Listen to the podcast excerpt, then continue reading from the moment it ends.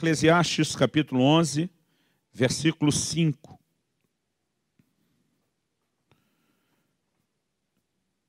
O texto sagrado diz: Assim como tu não sabes qual o caminho do vento, nem como se formam os ossos no ventre da mulher grávida, assim também não sabes as obras de Deus, que faz todas as coisas. Você pode repetir isso comigo?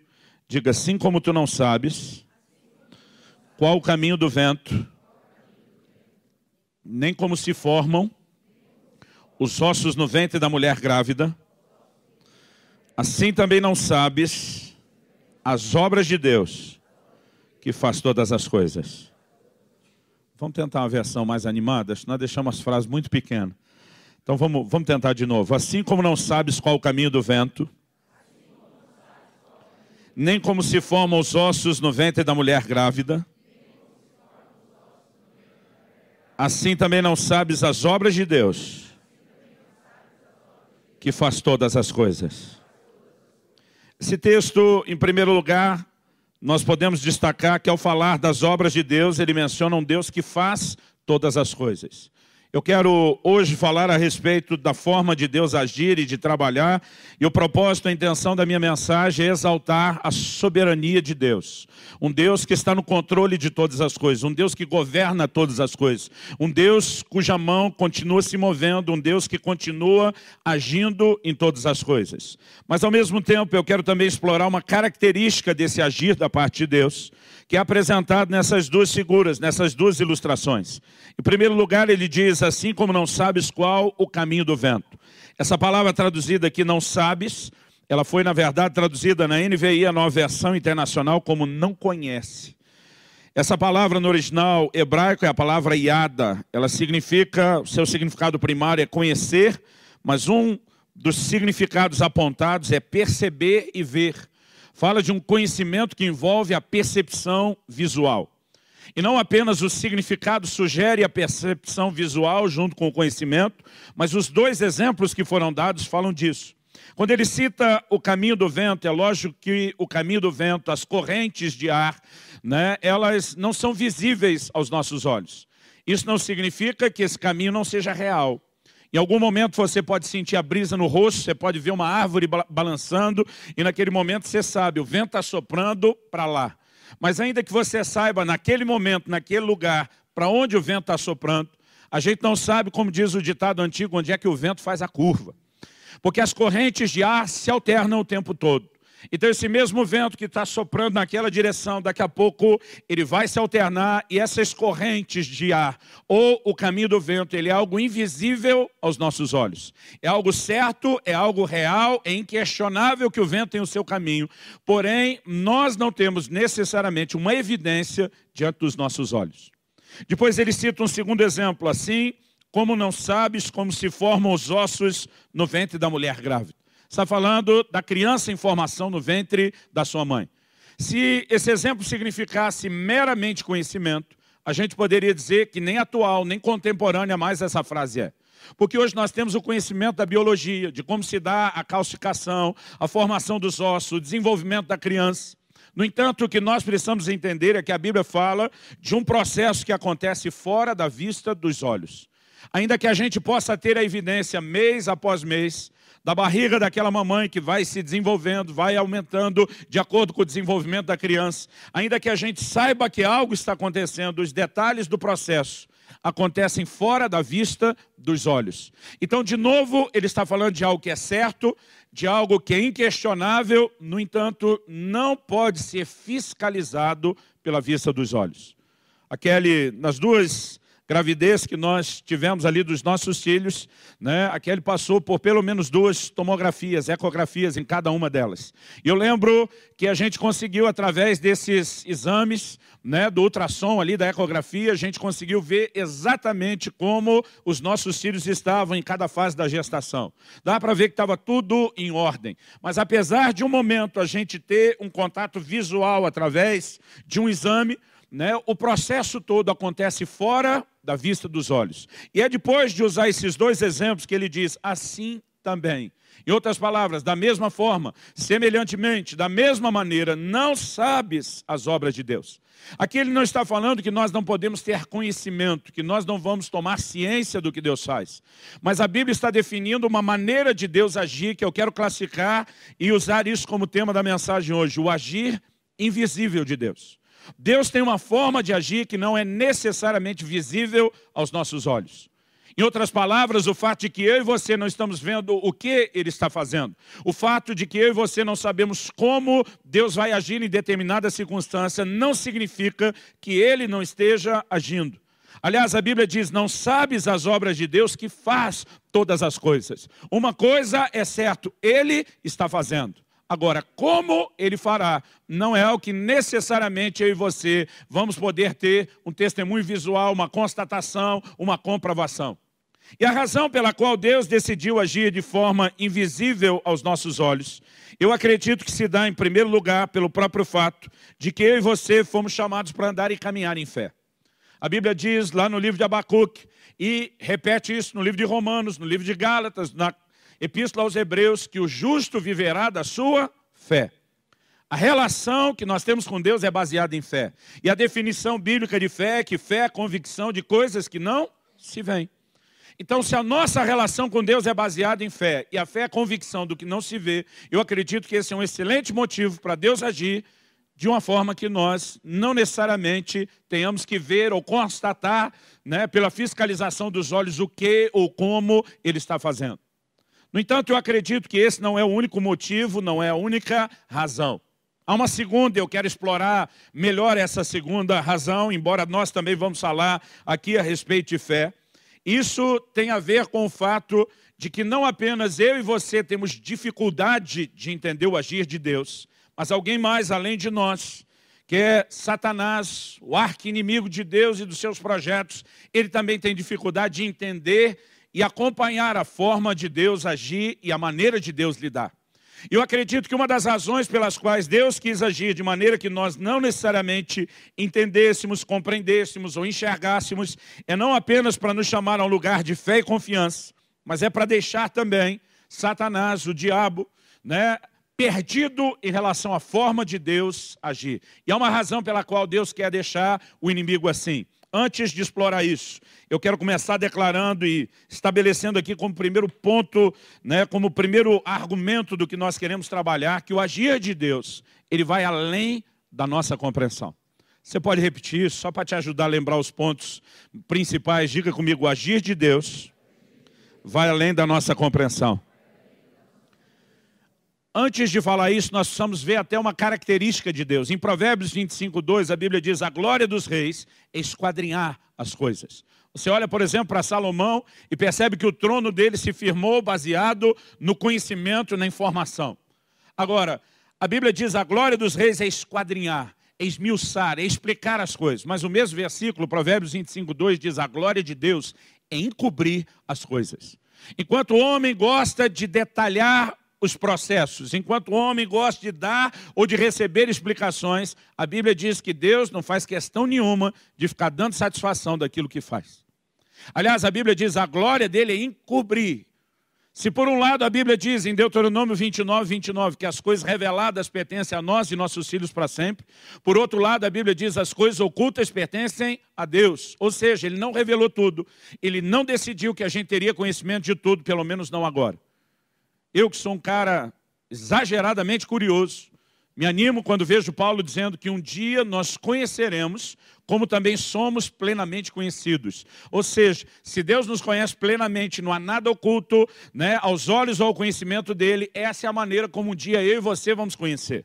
E chegará o dia onde a gente vai ter resposta, explicação e entendimento para tudo. Mas até que esse dia chegue, nós precisamos aprender a confiar em Deus, independente de termos ou não termos explicações. Agora, a própria maneira de Deus agir vai além da nossa compreensão. Isaías 55, 8 e 9, Deus diz, os meus pensamentos são mais altos do que os vossos pensamentos, e os meus caminhos são mais altos do que os vossos caminhos. Deus está dizendo, não só a minha maneira de pensar, mas os meus caminhos, a minha forma de agir está além da sua capacidade de compreensão. Uma certa ocasião, Jesus, na última ceia, resolveu lavar os pés aos discípulos e Pedro protestou, porque isso era o ato que era a responsabilidade do escravo, do menor na casa fazer. Ele não consegue imaginar Jesus na posição em que está lavando seus pés, e ele diz para Jesus: de modo nenhum o Senhor vai fazer isso comigo. Jesus diz para Pedro duas coisas. A primeira é: se eu não lavar seus pés, você não tem parte comigo. Pedro imediatamente se retrata. Senhor, então não só os pés, a cabeça, as mãos, me banho inteiro. Né? Mas o Senhor Jesus olha para ele e diz: O que eu faço não entenderás agora, entenderás depois. Talvez nada exprima tanto a essência da minha mensagem nessa manhã, como a declaração de Jesus a Pedro: O que eu faço não entenderás agora, entenderás depois. Haverá um dia de compreensão, haverá um dia de explicação, haverá um dia de clareza para mim e para você, mas até que esse dia chegue, nós precisamos entender que Deus não acidentalmente, mas intencionalmente está nos chamando a confiar que Ele continua tendo bom senso, que Ele continua sendo o Deus soberano, independente da gente entender as circunstâncias ou não. Quem está entendendo, diga amém. Eu gosto de uma frase de Lutero, Martinho Lutero, grande reformador. Ele diz: Não sei por quais caminhos Deus me conduz, mas conheço bem o meu guia. Há uma diferença em entender como ou o que exatamente ele fará. E a outra é poder dizer como Paulo, eu sei em quem eu tenho crido. Nós temos crido numa pessoa que está acima de qualquer suspeita. A fé se baseia no caráter de Deus. E eu quero dar destaque a isso nessa manhã. Mas, além de olharmos para o princípio bíblico de que o agir de Deus vai além da nossa compreensão, nós precisamos entender que não é apenas eu e você, não é apenas o ser humano que tem dificuldade de entender a mente de Deus, os pensamentos, a sabedoria de Deus. No Evangelho de Mateus, no capítulo 16, o Senhor Jesus está conversando com seus discípulos e nós vemos dois momentos, um onde Pedro dá uma bola dentro e outro onde dá uma bola fora. Nos dois, Jesus reconhece que Pedro não falou de si, mas debaixo de uma inspiração do mundo espiritual. Na primeira, Jesus diz: Pedro, não foi carne e sangue quem te revelou, mas meu Pai que está no céu. Ele está dizendo: essa bola dentro foi o sussurro do Espírito Santo, a inspiração de Deus em você. Mas no segundo momento que Pedro dá uma bola fora, Jesus trata novamente não apenas como se fosse Pedro sozinho falando de si mesmo. Jesus diz: para trás de mim, Satanás. Mateus 16, 23. Ele diz: porque não cogitas, a palavra cogita significa não pensas, nas coisas que são de Deus, e sim nas que são dos homens. Então aqui nós precisamos entender algo importante. Se definitivamente a forma de pensar de Deus está acima da forma de pensar e de raciocinar do ser humano, a ponto a gente não conseguir acompanhar Deus. Em 1 Coríntios 2,14 a Bíblia diz: o homem natural, psíquico, entrega ao seu psique a sua razão, não entende as coisas do Espírito, porque para ele são loucura. Então nós não conseguimos acompanhar a mente de Deus, é um fato. Por outro lado, a Bíblia está dizendo que Satanás, ele também hum, tem uma forma de pensar parecida com a do homem. Ainda que a sua mente seja mais elevada do que a nossa. A Bíblia diz que o homem foi criado um pouco menor do que os anjos. E Satanás é nada mais, nada menos do que um anjo caído. A nossa posição é inferior a deles. A mentalidade, a inteligência, a sagacidade de Satanás. Né? Como um anjo está além do nível que a minha e a sua mente consegue alcançar. A Bíblia diz que por ocasião da queda a sua sabedoria se corrompeu. Não diz que ele perdeu ela, diz que ela se corrompeu para o mal. Mas a Bíblia continua destacando a sua astúcia, a sua sagacidade. Agora, apesar de uma mente superior, ele tem uma maneira de processar igual a nós. É a mesma coisa você colocar dois computadores, um do lado do outro. Né? Você pega uma máquina dessas bem antiquada e bota do lado um servidor de última geração. Ninguém vai questionar que aquele processador tem um poder de fogo muito maior do que o computador antigo. Mas se você coloca nos dois o mesmo sistema operacional, ele pode ter uma velocidade diferente ali na, na hora de processar, mas os dois vão processar exatamente da mesma forma. E nós podemos dizer que a forma de Satanás de pensar é parecida com a do homem.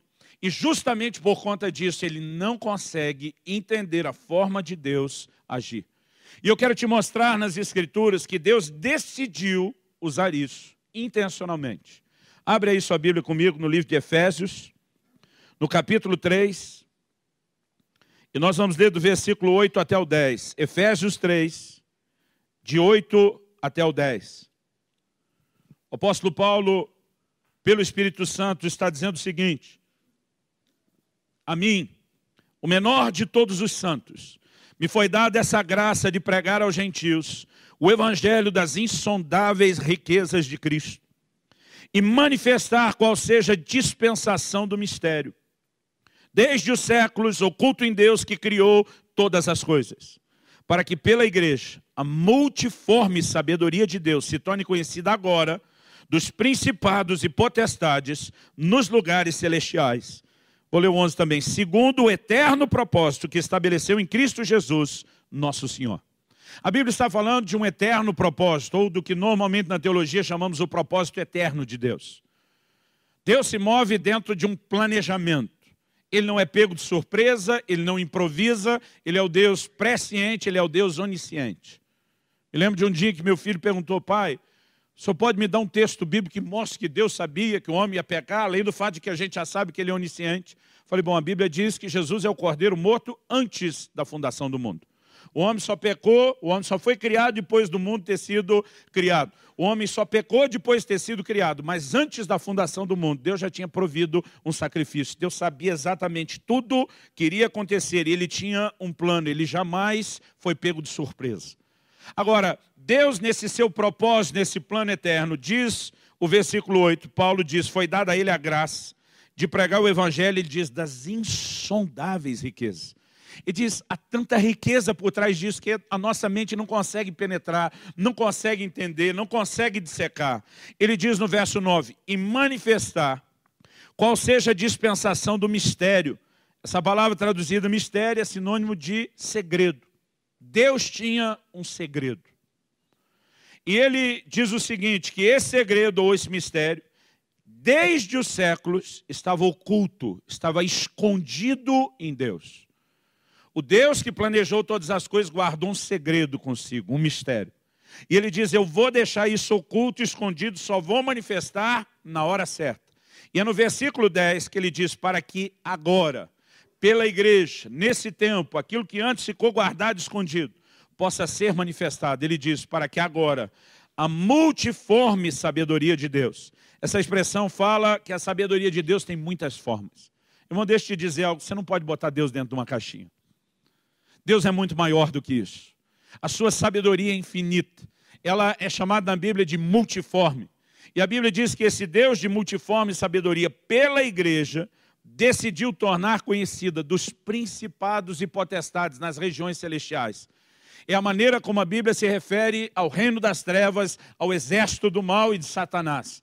E a Bíblia diz que pela igreja Deus decidiu jogar na cara dos principados e potestades sua multiforme sabedoria. Como nós entendemos isso? Os capítulos 1 e 2 de Efésios são talvez dos capítulos mais profundos da Bíblia. Paulo está falando justamente dessa surpresa. Fica feio aplicar isso para Deus, fica né, um tanto até vulgar, mas só para você entender melhor, Deus tinha uma carta na manga. Ele tinha uma surpresa que foi guardada para um momento específico. Quando você lê o Velho Testamento o tempo todo, há promessas a respeito do reino de Deus. No livro de Daniel, isso ganha talvez a configuração mais clara. Nabucodonosor, e depois você pode checar isso lá em Daniel capítulo 2, Nabucodonosor tem uma visão.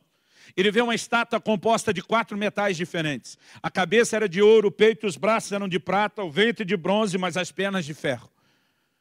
E Daniel, ele não só diz ao rei Nabucodonosor o que foi que ele sonhou, mas ele dá o significado da visão e diz: Tu, ó rei, é a cabeça de ouro, mas depois de ti virá um reino inferior ao teu. Ele está dizendo que cada mudança de metal seria uma mudança de reino.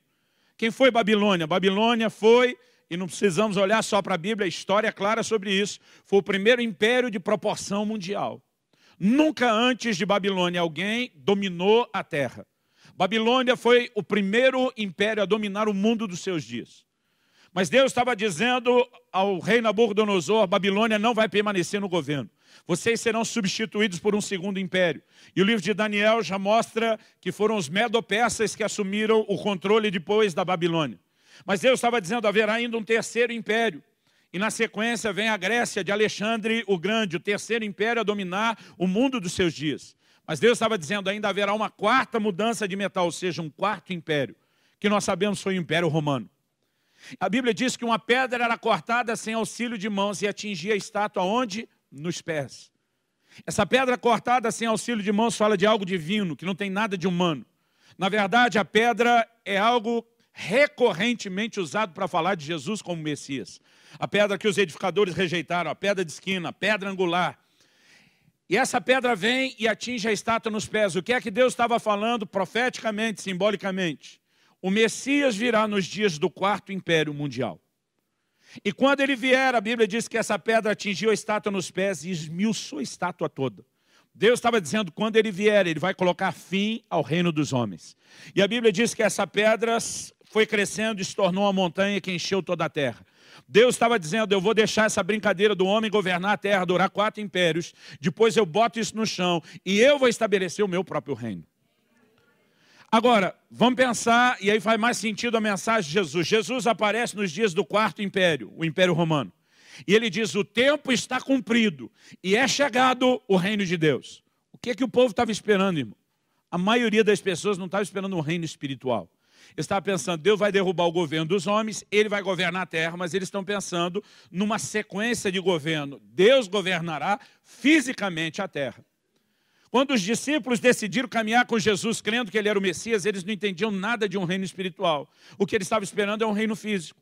É por isso que a Bíblia diz que Tiago e João vão junto com a mãe deles fazer um pedido especial para Jesus. Ela diz, Senhor, quando te assentares no trono da tua glória, permite que a gente se sente um à sua direita, outro à sua esquerda. O que, que os dois bonitão estavam querendo? Um ser ministro da fazenda, o outro do planejamento. Está dizendo, quando o Senhor for governar a terra, nós queremos ser os caras de maior influência do seu lado. A Bíblia diz que os dez se aborreceram com ele, com os dois. Por que se aborreceram com eles? Porque todos os dez também queriam sentar à direita e à esquerda. Todo mundo estava de olho numa boca boa ali, de dominar a terra e o mundo junto com o Messias. Eles deram muito trabalho para Jesus no sentido de entender o reino espiritual. O Senhor Jesus, em Lucas 17, 20 e 21, tem que explicar e diz: O reino de Deus não vem com aparência exterior, não adianta dizer ei-lo aqui, ei-lo ali. Ele diz: Porque o reino de Deus está dentro de vós. Jesus estava tentando fazê-los entender que antes de estabelecer um reino físico, ele veio estabelecer um reino espiritual. Mas ninguém conseguia entender isso. A maior parte das pessoas lendo o Velho Testamento não enxergava a igreja dos gentios. Tudo que eles conseguiam enxergar era Deus cumprindo o seu propósito através da linhagem natural de Abraão. Porque Deus fez uma aliança com Abraão e a sua descendência. Então, a maioria das pessoas não enxergavam isso. Agora, não apenas esse segredo foi mantido, né, oculto, escondido dos homens, mas eu quero te dizer, o diabo também não conseguia entender nada disso. Quando Paulo está dizendo para que agora a multiforme sabedoria de Deus seja conhecida dos principados e potestades, ele está dizendo agora é que vai cair a ficha deles, do que é que Deus estava arquitetando, do que é que Deus estava planejando ou executando sem que eles entendessem. Então, é importante que eu e você possamos entender alguns detalhes. Enquanto Satanás se concentra em tentar impedir a expressão do reino físico, todo reino tem pelo menos dois fundamentos assim negociáveis. Todo reino precisa de um rei. O rei do reino era o Messias prometido, que antes de ser revelado, foi revelado primeiro o povo do reino, porque Deus fez uma promessa para Abraão. Em ti serão benditas as nações da terra. Deus está dizendo o que eu quero fazer às famílias da terra, o que eu quero fazer na terra toda, vai começar através de você e vai transbordar para todo mundo. Então Deus está dizendo, vocês serão o povo, o agente de execução do cumprimento do meu plano e do meu propósito. E aí você vê Satanás travando uma verdadeira batalha contra essa nação. No dia, nos dias em que Jesus se manifesta, eles já estão debaixo do quarto império mundial. Estão sufocados em termos de nação, como identidade, Agora, eles vêm enfrentando ao longo da história todo tipo de oposição. O livro de Esther nos mostra como, durante os dias do Império Medo-Persa, um plano foi arquitetado para tentar exterminar a nação ou a linhagem de Abraão, de Israel, num só dia. E durante muito tempo houve oposição. O que o próprio Satanás não conseguia entender é o que João depois vai nos explicar. Veio para o que era seu, mas os seus não o receberam. Mas a todos quantos o receberam, deu-lhes o direito de serem feitos seus filhos. Irmão, Deus guardou um segredo muito bem escondido. Enquanto os judeus estão lá se orgulhando de ser filhos de Abraão, Jesus, no momento específico, diz: dessas pedras Deus pode fazer nascer filhos de Abraão. Sabe o que Jesus está dizendo? Vocês não têm noção, vocês não têm ideia de onde Deus vai tirar o cumprimento da promessa dele da linhagem de Abraão. E aí depois, voltando lá para o livro de Gênesis, você percebe que Deus falou duas coisas distintas. Ele diz para Abraão, a tua linhagem será como a areia do mar. Deus está dizendo, vou te dar uma linhagem terrena. Mas Deus também disse, a tua descendência será como as estrelas do céu. Deus está dizendo, eu vou te dar uma linhagem celestial. Escrevendo aos Romanos e principalmente aos Gálatas, Paulo explica que os que são da fé é que são filhos de Abraão. Na carta aos Romanos, capítulo 2, verso 28 e 29, ele diz que judeu não é aquele que é exteriormente, circuncisão não é aquela que é na carne, mas sim no coração. Então isso não podia ser entendido. Enquanto os próprios judeus acreditavam que o reino de Deus seria estabelecido pela linhagem natural de Abraão, o reino das trevas pensava a mesma coisa. E Deus, na verdade, traz uma surpresa enorme disso. Por exemplo, como se esperava que Jesus iria estabelecer um reino físico, qual foi a ação do diabo para tentar impedir o estabelecimento do reino? Vamos levar Jesus para a cruz. Vamos matar o Messias. A Bíblia diz que o próprio Satanás entrou em Judas. Eu acho que ele está naquela filosofia, se quer que seja bem feito, faça você mesmo. Não terceirize. A Bíblia diz que o próprio Satanás entrou em Judas para garantir a traição, a morte de Jesus. O que o diabo não entendia, que antes de estabelecer um reino físico, Jesus veio para estabelecer um reino espiritual. A Bíblia diz, sem derramamento de sangue não há remissão de pecados. Enquanto o diabo tentava se opor ao plano de Deus, ele facilitou a ida de Jesus para a cruz. Deixa eu te dizer algo, querido. Graças a Deus e ao diabo, eu e você fomos salvos. Porque enquanto ele tenta se opor ao plano de Deus, a um plano que ele não entende, mesmo enquanto ele está se debatendo para lutar contra, ele muitas vezes acaba trabalhando a favor.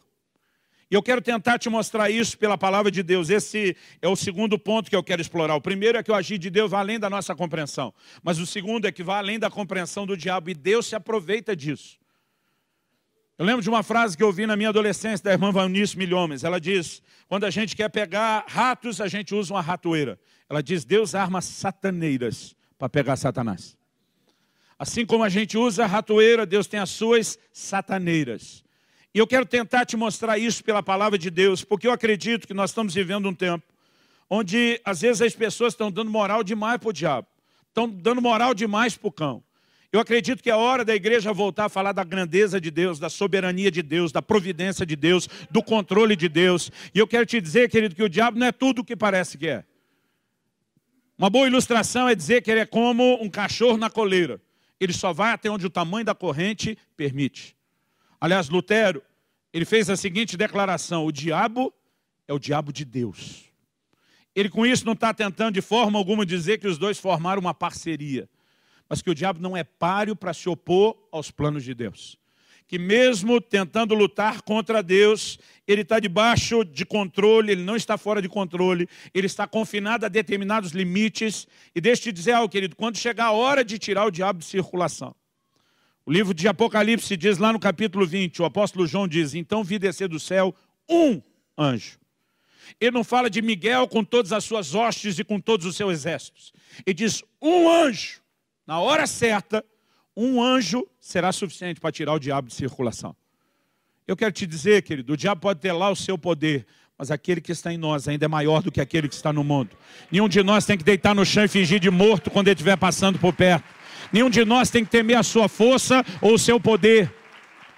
Eu vejo uns crentes que estão dando força e poder demais ao diabo. O que nós precisamos entender é que Deus, na sua soberania, decidiu explorar essa ignorância do diabo em relação a entender o seu plano e ao seu propósito. Então Paulo está dizendo que quando a igreja, aqui ele está falando da igreja dos gentios, foi levantada, Deus jogou na cara do diabo sua multiforme sabedoria. A gente tem um ditado para indicar esperteza, conhecido aí no Brasil todo. Né? A nova geração já não usa tanto. A minha, da minha para trás, usava mais. A gente costumava dizer para indicar esperteza, enquanto você está indo, eu já estou voltando. A gente poderia dizer que enquanto o diabo está indo, Deus já foi e voltou eternas vezes. Ele não é páreo para Deus. Agora, algo que eu e você precisamos entender, não é que apenas na tentativa de impedir a vinda do Messias, ele contribui para o plano de salvação, não é apenas que o diabo tentando se opor a Israel não percebeu Deus levantando a igreja dos gentios, mas depois que ele percebe que o povo que estabeleceu o reino era não necessariamente o Israel segundo a carne, mas o que o Novo Testamento chama do Israel de Deus, está falando dessa linhagem espiritual. Aí ele vira o canhão de perseguição contra a igreja. Atos capítulo 8, versículo 1 diz que uma grande perseguição se levantou contra a igreja. Pode ter certeza que isso era oposição do inferno ao estabelecimento do reino de Deus, à proclamação do evangelho. Mas sabe o que é curioso? É que quando isso aconteceu, mais uma vez, o diabo acabou trabalhando para Deus.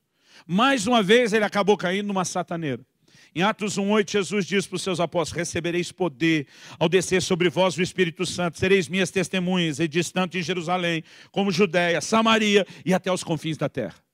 Irmão, um avivamento varre Jerusalém, começa a transbordar para a Judéia, mas nunca transbordou além disso. Mesmo a turma da Judéia era aqueles que corriam para Jerusalém, que eram os mais abençoados. Eles não cumpriram a ordem de Jesus de levar aquilo além dos seus tempos. Mas Atos capítulo 8, versículo 1, diz que veio essa grande perseguição. E a Bíblia diz que quando a perseguição veio, todos, diz a Bíblia, exceto os apóstolos, todos foram dispersos por causa da perseguição. Na real, todo mundo fugiu, foi para salvar o couro, foi para salvar a pele. Mas a Bíblia diz que agora, enquanto a crentaiada está fugindo da perseguição, eles não saíram com outra intenção. A Bíblia diz, por onde eles vão passando, eles começam a anunciar o Evangelho. E agora o Evangelho começa a se espalhar para Samaria e além né, de Samaria, em lugares onde eles não tinham entrado.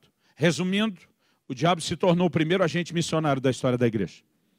Quando ele tentou abafar e reprimir a igreja, ele conseguiu com essa espalhar o evangelho. O que é que eu e você podemos e precisamos enxergar nisso? Há um Deus no controle de todas as coisas. Há um inimigo que não é páreo para fazer frente de oposição real ao plano e ao propósito de Deus. E nós precisamos confiar num Deus que está no controle.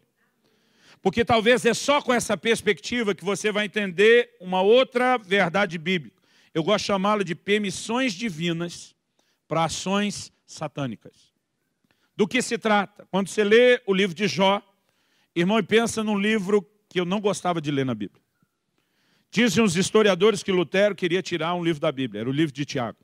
Porque ele vem trazendo como reformador a mensagem de que a salvação é pela fé e não pelas obras. E quando ele esbarrava lá no livro de Tiago, Tiago diz, me mostra a sua fé, que eu te mostro minhas obras. Ele não gostava nada daquilo.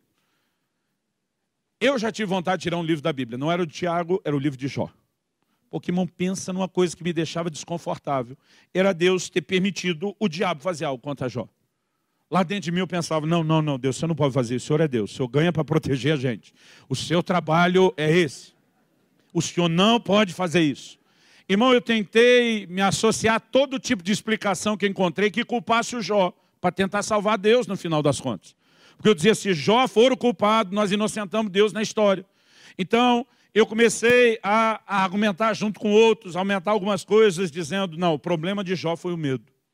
Em Jó 3,25 ele diz, o que eu temia me sobreveio, o que eu receava me aconteceu. E deixa eu te dizer, irmão, o medo não é coisa boa, não. Eu gosto de dizer que o medo é uma fé ao contrário, ao avesso. É a convicção de algo ruim que vai te acontecer. A gente não deveria dar lugar ao medo na nossa vida. Eu ficava, não, Jó tinha medo do seu filho pecar. Depois do banquete, ele nem sabia se pecou, já ia fazer sacrifício. Jó abriu a porta do medo. Foi assim que o diabo entrou. Mas um dia uma pessoa muito querida chegou para mim e falou, pastor, me ajude a entender. Com a sua sabedoria. Ela foi de um jeito que pareceu quem era o entendido da coisa era eu. Ela falou, eu ouvi essa explicação sua que você deu a respeito de Jó, de como ele deu lugar pelo medo. Ela disse, só o que eu não entendo, e eu queria que você me explicasse, é porque lá em Jó, no capítulo 1, no versículo 10, Deus joga na cara do cão e diz literalmente o seguinte, viste meu servo Jó? Não há homem justo e irrepreensível como ele na terra. Foi eu queria entender como é que Deus chama o cara de irrepreensível e o encheu ele de culpa a respeito de tudo que aconteceu. Quando ela falou isso, eu já engoli seco. Porque Deus chamar de irrepreensível tem que ter mais peso do que a gente achar que alguém é irrepreensível. Em outras palavras, Deus está dizendo, Jó não fez nada para merecer isso. Jó não é o culpado das coisas que vão acontecer. Aliás, na hora ela falou, pelo contrário, o diabo ainda responde assim, também você abençoou as obras das suas mãos e o cercaste com uma sebe. A palavra sebe significa um muro. Sabe o que o diabo está dizendo para Deus? Você, além de ter abençoado Jó, ainda protegeu ele. O diabo diz: me deixa tocar nele. Ela disse: se o, se o Jó já tivesse dado a permissão, a brecha, como a gente diz na gíria de crente, o diabo tinha que pedir para Deus. Ela diz: imagina hoje que um crente está uma brecha do tamanho do mundo inteiro, mas o diabo não entra. Não, vamos ver se Deus deixa eu entrar pela brecha. Quando a Bíblia diz não deis lugar ao diabo, irmão, é que se der lugar ele entra e ele não precisa da permissão de Deus. O diabo só pode tocar em alguém com permissão, ou nossa, ou na ausência da nossa, uma permissão soberana de Deus. O que a Bíblia está dizendo é que o diabo vai pedir permissão para Deus, por Deus que chamou Jó de repreensível. Em outras palavras, a culpa não é de Jó. A responsabilidade não é de Jó. Quem deu a autorização não foi Jó. E era isso que me deixava agoniado, desesperado, lendo o livro de Jó. No entanto, quer você goste da ideia, quer não, quer a gente entenda, quer não, o que nós temos é uma permissão divina para uma ação satânica. E se fosse só aqui, irmão, a gente brigava e discutia um pouco mais. Mas é algo que você vai encontrando ao longo da Bíblia. Lucas 22, versos 31 e 32. Jesus tem uma conversa com Pedro, no mínimo, como diria o carioca, sinistra. Jesus olha para Pedro e diz: Simão, Simão. Aliás, por sete vezes na Bíblia Deus chama o nome de alguém, duas vezes seguido. E todas as sete vezes tem uma crise. Eu acho que se Pedro já entendesse desse mistério bíblico, já tinha gelado a espinha dele só de ouvir Simão, Simão. Jesus disse, Simão, Simão, Satanás pediu para peneirar vocês, como se peneira o trigo. Irmão vai dizer que não é sinistra a conversa?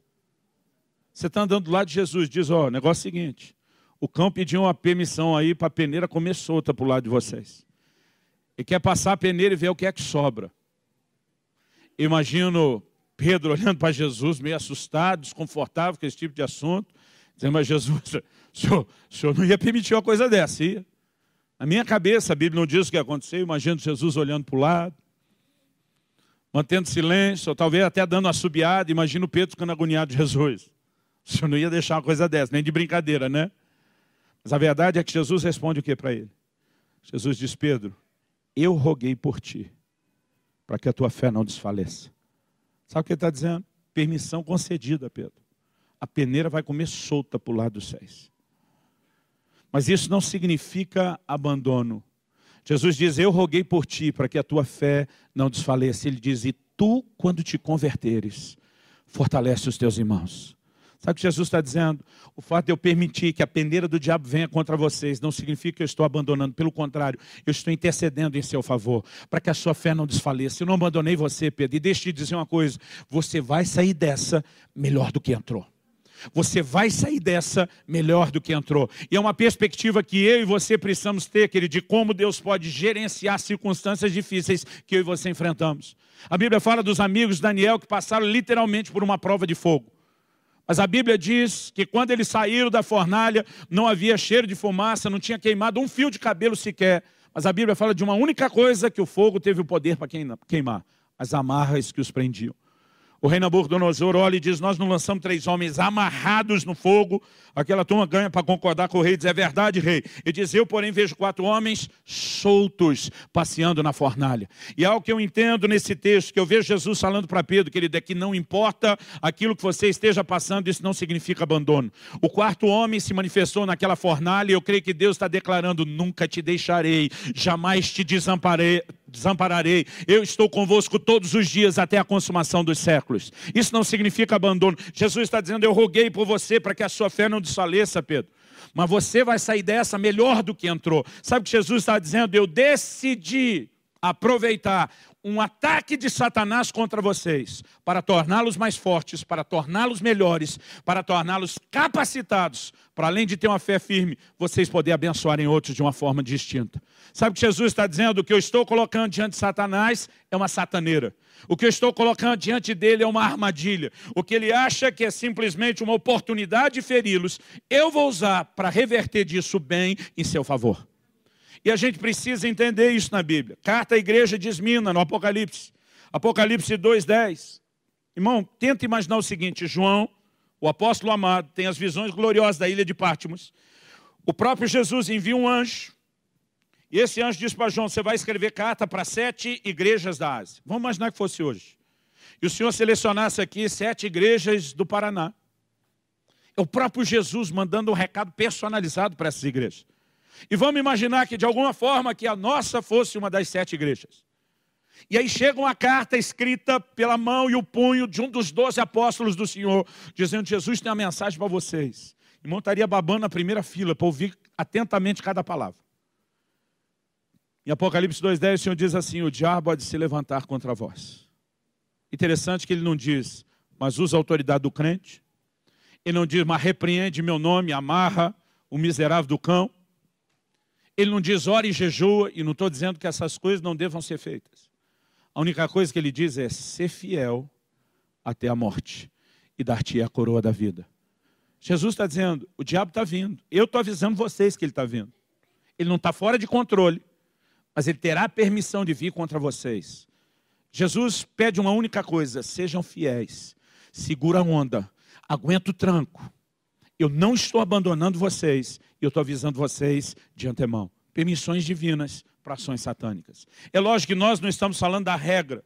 Isso cai muito mais na exceção do que na regra. Mas nós não podemos negar que isso também vai ser encontrado na palavra de Deus. Mas por outro lado, o que eu e você precisamos entender. E esse é o meu terceiro e último ponto aqui. Em primeiro lugar, a gente diz que o agir de Deus vai além da compreensão. Em segundo lugar, nós falamos que o diabo, por ignorância e não por disposição, ele acaba trabalhando para Deus. Mas em terceiro e último lugar, eu quero te lembrar que a Bíblia diz em Romanos 8, 29 que todas as coisas, todas as coisas, 8, 28, todas as coisas cooperam para o bem daqueles que amam a Deus e são chamados segundo o seu propósito. A Bíblia não diz algumas coisas, não diz a maior parte delas, a Bíblia diz todas as coisas cooperam juntamente. Irmão, se tem alguém que pode ter a mania de conspiração, é o crente. Tudo conspira em seu favor. Aleluia. A Bíblia diz: todas as coisas cooperam para o bem dos que amam a Deus e são chamados segundo o seu propósito. Nós precisamos entender que Deus tem um plano, Deus tem um propósito na vida de cada um de nós. E Ele tem o poder de usar circunstâncias que nós não entendemos, que parecem contrárias, Ele tem o poder de usar até mesmo a oposição do inimigo para fazer com que a sua vontade, o seu plano se realize e se cumpra. Olha para a vida de José. José começa a receber sonhos da parte de Deus, palavras proféticas da parte de Deus. Eu vou te levantar, vou te colocar numa posição de governo, de autoridade, sua família vai se curvar diante de você. Irmão, o tiro parece sair pela culatra. Seus irmãos ficam aborrecidos, com inveja de tudo isso, acabam vendendo José como escravo, ele vai parar no Egito. Eles inventam uma história para Jacó, o pai de José, dizendo que seu filho morreu, a família está lá, né, vivendo um, um, um, um baita de um segredo, mas Jacó vivendo de luto, para muitos anos depois descobrir que não só o José nunca morreu. Agora eles vão ao Egito numa época de crise comprar comida. E eles descobrem que o camarada que está governando a maior potência do mundo da época é nada mais, nada menos que o seu irmão. Eles têm que se curvar diante dele exatamente da forma como Deus disse que aconteceria. Mas até que a palavra se cumprisse, a Bíblia diz que a palavra do Senhor o provou. José passou por uns bocados, irmão, que eu e você não queria estar na pele dele. Como escravo, a Bíblia diz que ele está prosperando, tem o favor do Senhor, mas a mulher de Potifar começa a dar em cima dele, ele se recusa a quebrar o princípio, o plano, o propósito de Deus, acaba injustamente na cadeia. Na cadeia está lá José, se torna, quando era escravo, a Bíblia diz que ele se tornou chefe dos demais escravos. Na cadeia ele se torna chefe dos presos, até que chega o dia em que ele, de fato, vê o cumprimento da palavra de Deus. Quando ele encontra seus irmãos que estão apavorados, porque agora sabe que ele tem o poder de, de retaliação contra eles. José dá uma explicação que eu quero que você leia comigo. Gênesis 45, de 5 a 8. Gênesis 45, de 5 a 8.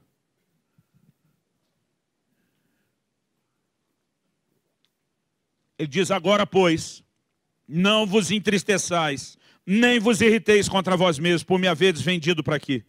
Porque para a conservação da vida, Deus me enviou adiante de vós. Quem que enviou? Deus. Verso 6, porque já houve dois anos de fome na terra, ainda restam cinco anos em que não haverá lavoura nem colheita. Deus me enviou adiante de vós. Quem enviou? Para conservar a vossa sucessão na terra e para vos preservar a vida por um grande livramento. Assim não fostes vós que me enviaste para cá, e sim por três vezes seguida, ele afirma: Deus me enviou para cá. E diz sim, Deus que me pôs por pai de Faraó, senhor de toda a sua casa, e como governador em toda a terra do Egito. O que, que nós enxergamos aqui, querido? A soberania de Deus. Significa que Deus manipulou o coração dos irmãos de José, feito fantoche, para forçar que aquilo acontecesse? Não. Se você ir para Gênesis 50, no versículo 20, José, falando de novo com seus irmãos, ele mostra o outro lado da moeda. Em Gênesis 50, 20, ele diz, vós, na verdade, intentastes o mal contra mim. Ele está dizendo, o que vocês quiseram foi maldade mesmo. Vocês puxaram meu tapete, o que vocês queriam era me derrubar. Ele diz, porém, Deus o tornou em bem. Para fazer, como vedes agora, que se conserve muita gente em vida. José não está dizendo que Deus manipulou seus irmãos a fazerem aquilo com eles. Mas José está dizendo que Deus decidiu aproveitar a má intenção deles contra José, gerenciar isso e transformar em bênção. Porque deixa eu te dizer algo, querido, para Deus não existe refúgio. Toda e qualquer circunstância da minha e da sua vida é reciclável. Ele pode mudar, transformar, ele pode usar tudo isso para não apenas nos colocar no trilho do cumprimento da sua vontade, mas ainda usar isso para extrair bênção para os outros. Porque ele não apenas cumpriu a palavra que tinha na vida de José, mas ele ainda usa isso para que José agora abençoe e sustente os seus irmãos. Aliás, esse é o único propósito de você ser abençoado e ser levantado para o lugar que Deus quer. Eu não acredito no gospel vingativo que muita gente está pregando e cantando hoje em dia. Que quem te viu passar na prova e não ajudou, agora vai ficar amargando. Se eu e você fomos chamados para pagar o mal com o bem, eu acredito que nós temos que ter uma mentalidade mais nobre. José olha e diz, eu vou pagar o mal de vocês com bem, eu vou sustentar vocês, eu vou ser a bênção na vida de vocês, que vocês não foram inicialmente na minha, mas o que eu e você enxergamos aqui, querido? Há um Deus soberano que usa circunstâncias que nós não entendemos para extrair o bem.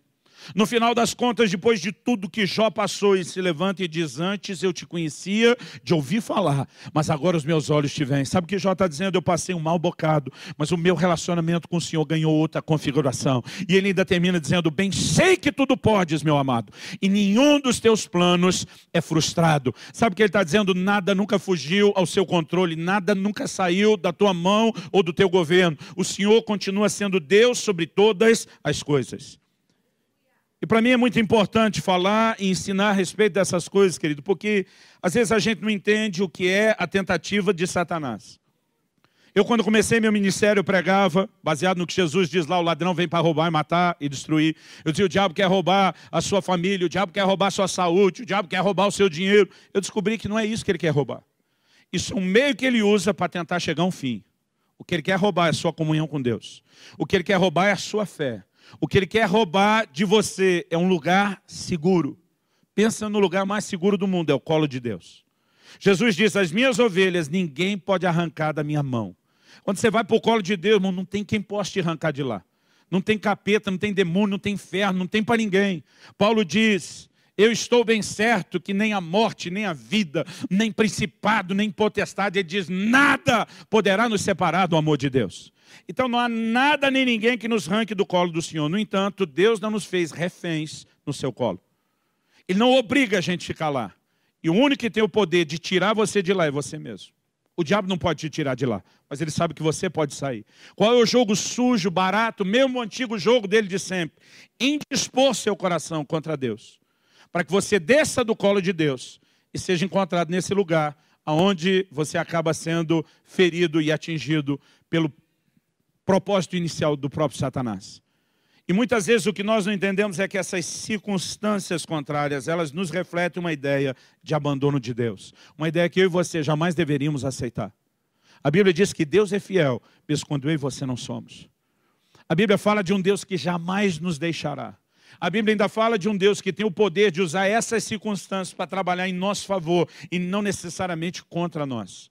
Eu e você precisamos entender que a fé se apoia no caráter de Deus, num Deus que está acima de qualquer suspeita. Tem muita gente que a maneira dele relacionar com Deus depende das circunstâncias. Quando a vida de Jó começa a desmoronar, a mulher dele vira para ele e diz, amaldiçoe seu Deus e morre. Sabe o que ela está dizendo? Deus é bom e vale a pena enquanto está cuidando da gente, enquanto está dando tudo certo, enquanto ele está dando o que a gente quer. Se o negócio enfeiou, vira sua boca, fala contra ele, morre de uma vez, desista de tudo. E essa tem sido a fé de muita gente. Jó vira e fala para sua mulher o que muito marido já quis falar para sua. Você fala como uma louca, ele diz.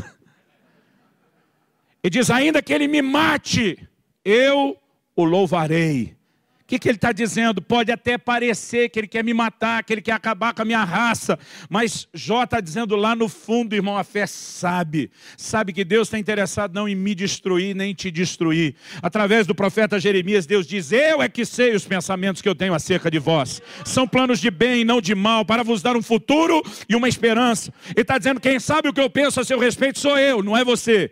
E diz: Os meus pensamentos são bons a teu favor. Eu quero o melhor para você, Deus está dizendo, mas qual é o jogo do diabo? Tentar nos indispor contra Deus.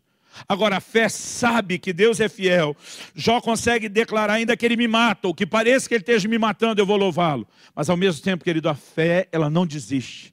Ele diz, mas eu sei que o meu redentor vive e ele há de se levantar sobre a terra. Sabe que Jó está dizendo? As circunstâncias vão mudar. Quem não muda é o Deus em quem eu acredito. E nós precisamos aprender a declarar como Paulo: Eu sei em quem eu tenho crido. Não é no que nós estamos crendo, é em quem. É a pessoa que ela é digna de confiança. Por favor, diga amém. Agora, quando entendemos isso, querido, nosso posicionamento muda e a gente tem que ter uma fé inabalável, mesmo no meio de circunstâncias que nós não entendemos. Porque ensinar essas coisas se tornou importante para mim. Em agosto de 1993, eu tive um acidente de carro que me trouxe muito questionamento. Eu estou vivo só por um milagre declaração dos, dos médicos, enfermeiros, que não eram cristãos, não era nem minha. Mas mesmo tendo sobrevivido de uma forma milagrosa, todo mundo dizendo que teu santo é forte, alguém vela por você, aquele linguajar todo de quem né, não, não entende a palavra de Deus da mesma forma que a gente. Eu lembro que eu tinha um questionamento enorme. Eu dizia, Deus, por que é que o Senhor permitiu isso? Eu dizia, na verdade, o tempo todo eu dizia para Deus, tenho certeza que isso foi coisa do cão, foi coisa do diabo. Mas eu dizia para Deus: o diabo só pode tocar em alguém com permissão. Falei, ou minha ou sua. Eu dizia para Deus: nós dois sabemos que não fui eu. Eu dizia: por eliminatória só sobrou você. Eu dizia para Deus: eu recorro ao Supremo Tribunal Celestial, eu apelo em, em última instância. Não fui eu, o senhor sabe que não fui eu. Apesar que nessa hora você tem que lidar com aquela turma, tipo os amigos de Jó, que eu prefiro chamar de os amigos da onça. É gente que está o tempo todo tentando fazer de você o culpado. Não, mas tem algum pecado oculto. Tem alguma coisa que você não confessou. Né? Sempre tem alguém, irmão, querendo explicar o que não entende.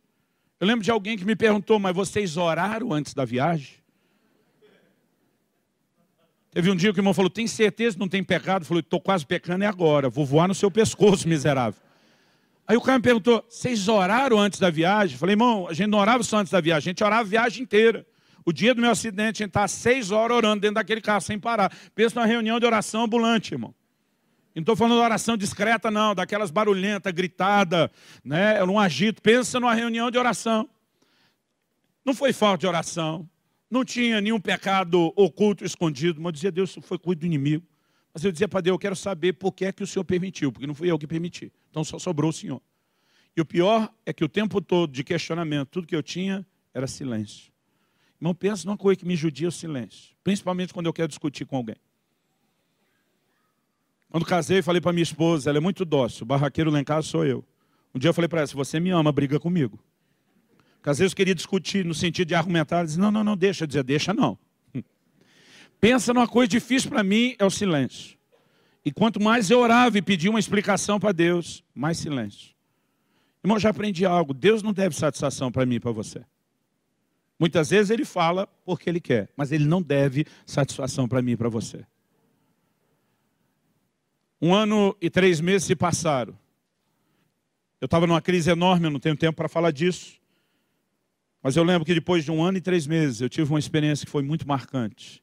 No dia da minha ordenação ao Ministério Pastoral, até esse acidente, eu estava no ministério só, itinerante, viajando o tempo todo pregando, servindo muitas igrejas, mas não envolvido na igreja local. E durante aquele ano, Deus falou várias vezes ao meu coração: para as viagens, eu quero que você vá pastorear. Eu dizia para Deus: não vou não. Eu sou filho de pastor. Eu não gostei do que eu vi. A experiência né, com a estrutura da época em que eu era garoto, eu, eu, eu dizia para Deus: eu posso ser qualquer coisa, menos pastor. A última coisa que você na minha vida é pastor. Hoje eu digo que eu já cheguei no fim da linha. Já cheguei na última coisa. Mas naquele ano eu lutei contra isso. Eu acredito que se eu tivesse cedido, as coisas não precisariam ter acontecido como aconteceram. Eu acredito que isso só acontecia em função da minha própria rebeldia. Mas a verdade é que aquele ministério estava assim, bombando. Eu, com 19 anos de idade, querido, eu estava falando em ginásio cheio para duas, três mil pessoas, fazendo duas, três cidades por semana. A gente viu uma manifestação assim de curas e milagres na época de um sopro de Deus na nossa nação, que era um negócio extraordinário.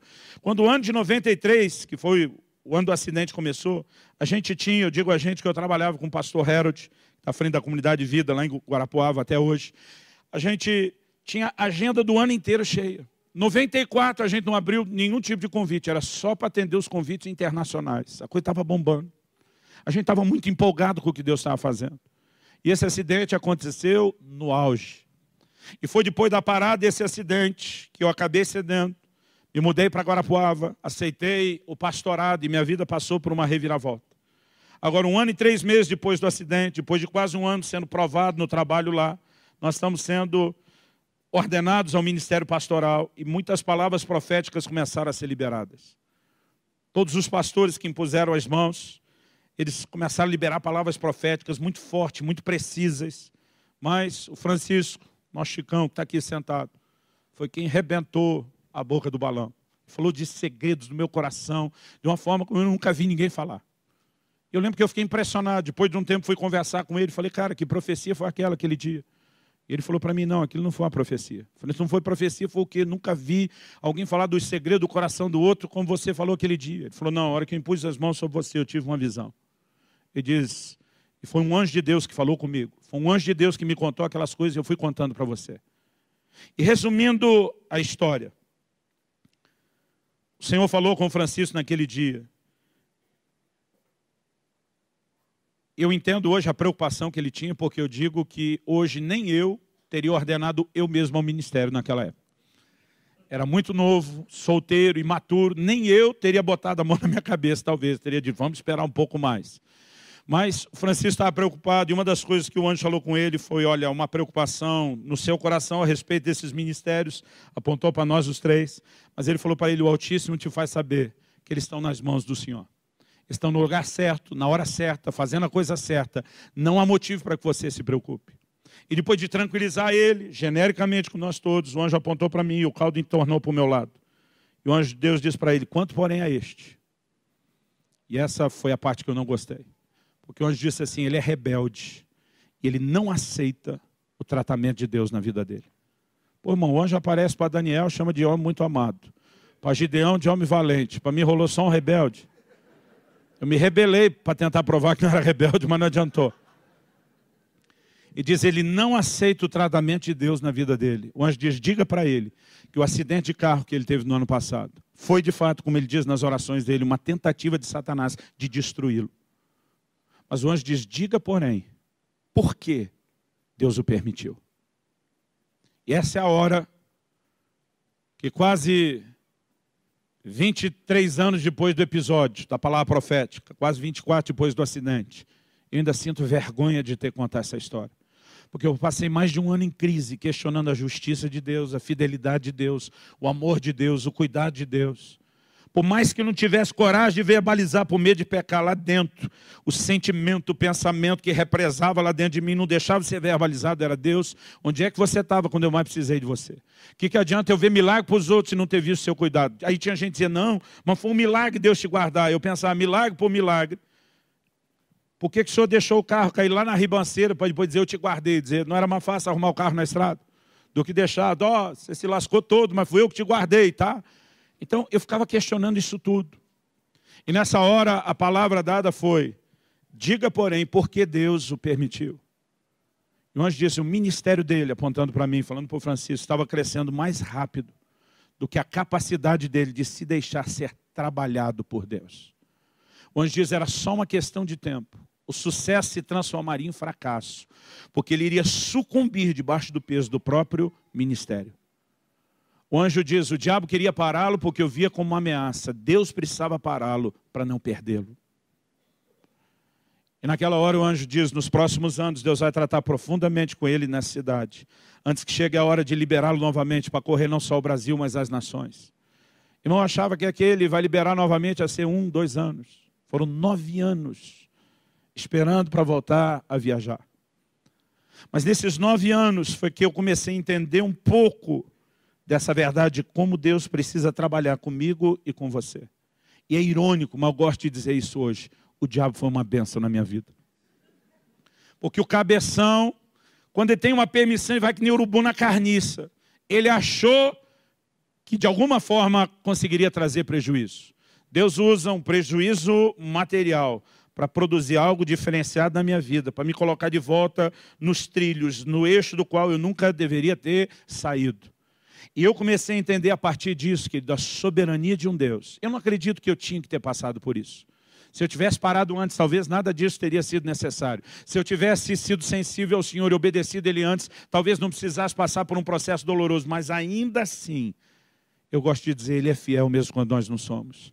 Deus foi criando oportunidades para que eu não me perdesse fora do plano e do propósito dele. Mas hoje a razão pela qual eu sinto vergonha de contar a história, querido, é porque enquanto eu estava acusando Deus de abandono, na verdade Ele estava me protegendo. Enquanto eu estava dizendo onde é que você estava que não cuidou de mim, na verdade Ele estava era cuidando de mim.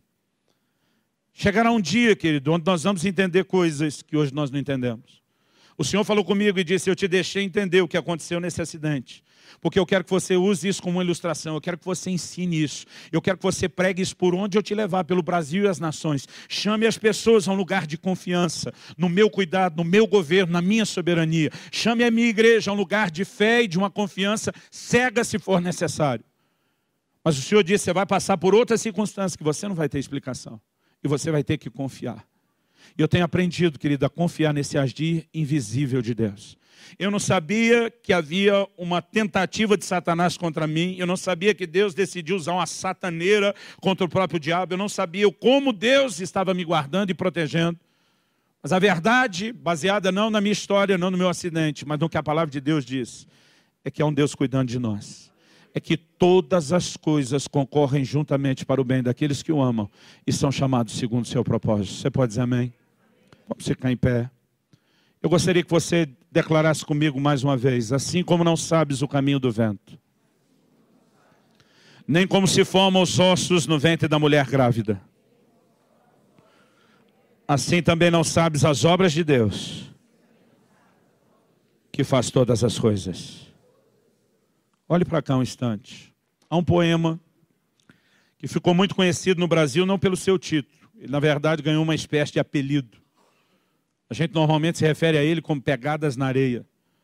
O seu título original é Hoje Eu Tive um Sonho. A autoria desse poema é atribuída a uma missionária canadense chamada Margaret Powers.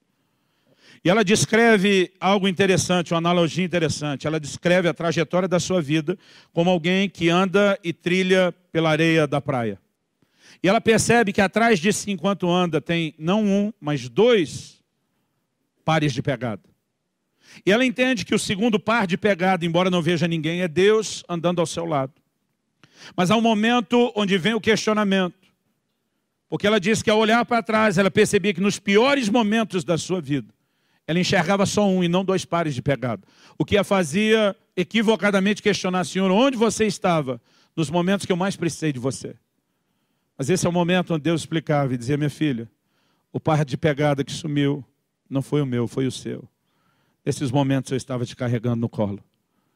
Deixa eu te dizer, querido, haverá um dia onde nós vamos entender as coisas sob outra perspectiva.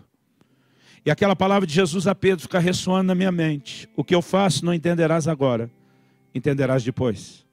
Mas até que esse dia chegue, há um grito do coração de Deus para que eu e você possamos confiar nele.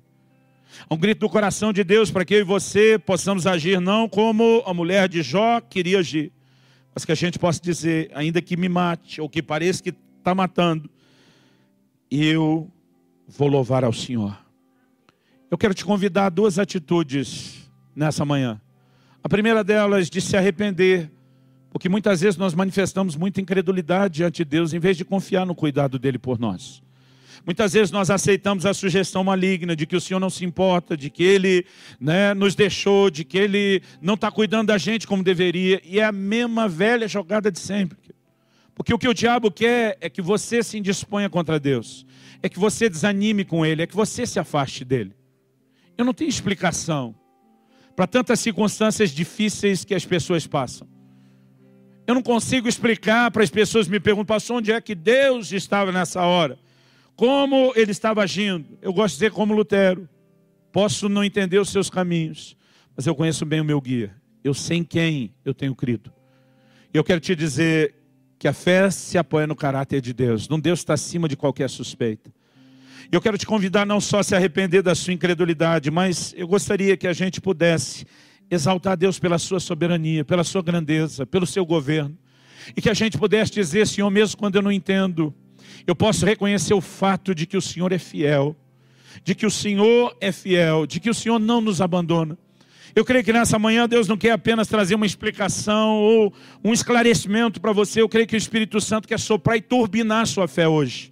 Eu creio que Ele quer avivar a sua medida de fé. Eu creio que Ele quer te colocar num lugar, num patamar acima do qual talvez você esteja, onde a sua fé não se abale, onde você não se permita ser chacoalhado pelas circunstâncias. Porque há momentos que nós enfrentamos coisas que não entendemos. Mas a lição que eu tenho aprendido pela palavra de Deus, no meio de tudo que eu passei, Deus é fiel. Não importa o que está acontecendo à minha volta. Há um naufrágio no qual Paulo acaba envolvido sem precisar. Ele adverte o povo dizendo que aquilo não era necessário, ninguém ouviu. Mas no final das contas, esse naufrágio significa que uma ilha inteira, a ilha de Malta, foi evangelizada. Porque Deus consegue tirar lucro de toda e qualquer circunstância, meu querido. E talvez, em vez da gente ficar chorando aquilo que não entende, esteja na hora de eu e você começarmos a dizer, Senhor, nós queremos é ver o resultado de um Deus que faz com que todas as coisas cooperem para o bem, daqueles que o amam e são chamados segundo o seu propósito. Eu gostaria que você pudesse levantar uma das suas mãos e que você pudesse começar a declarar a grandeza de Deus, a soberania de Deus, um Deus que continua no controle e no governo de todas as coisas. Um Deus que tem a capacidade de usar circunstâncias, mesmo quando não é o que Ele planejou, mesmo quando nós estamos diante de consequências das nossas escolhas, mas um Deus que pode tirar lucro em nosso favor. Eu quero que você possa orar e dizer: Senhor, seja feita a tua vontade, que a tua vontade se cumpra na minha vida, que o teu propósito se cumpra na minha vida. Eu quero te dizer que o controle da sua vida, que ele não está na mão das pessoas. Os irmãos de José acharam que tinham assumido as rédeas da vida dele, mas a, a minha e a sua vida, o meu e o seu destino não está na mão de ninguém, está na mão de Deus. E se por alguma razão Deus tem permitido algumas circunstâncias, nós precisamos entender que a providência divina pode mudar isso completamente. Espírito Santo, vivifica a medida de fé de cada um hoje.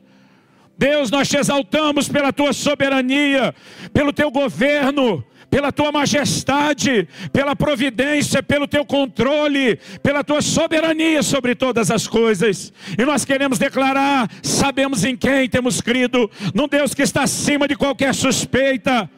Oh, nós colocamos a nossa fé no seu caráter, um caráter inabalável, inquestionável. Bendito para sempre seja o teu nome. Tu és o Deus fiel, soberano, e nós te exaltamos. Eu oro que nessa manhã o Senhor não apenas fortaleça a fé dos meus irmãos e irmãs, eu oro que haja consolo, eu oro que haja cura, em nome de Jesus, em nome de Jesus.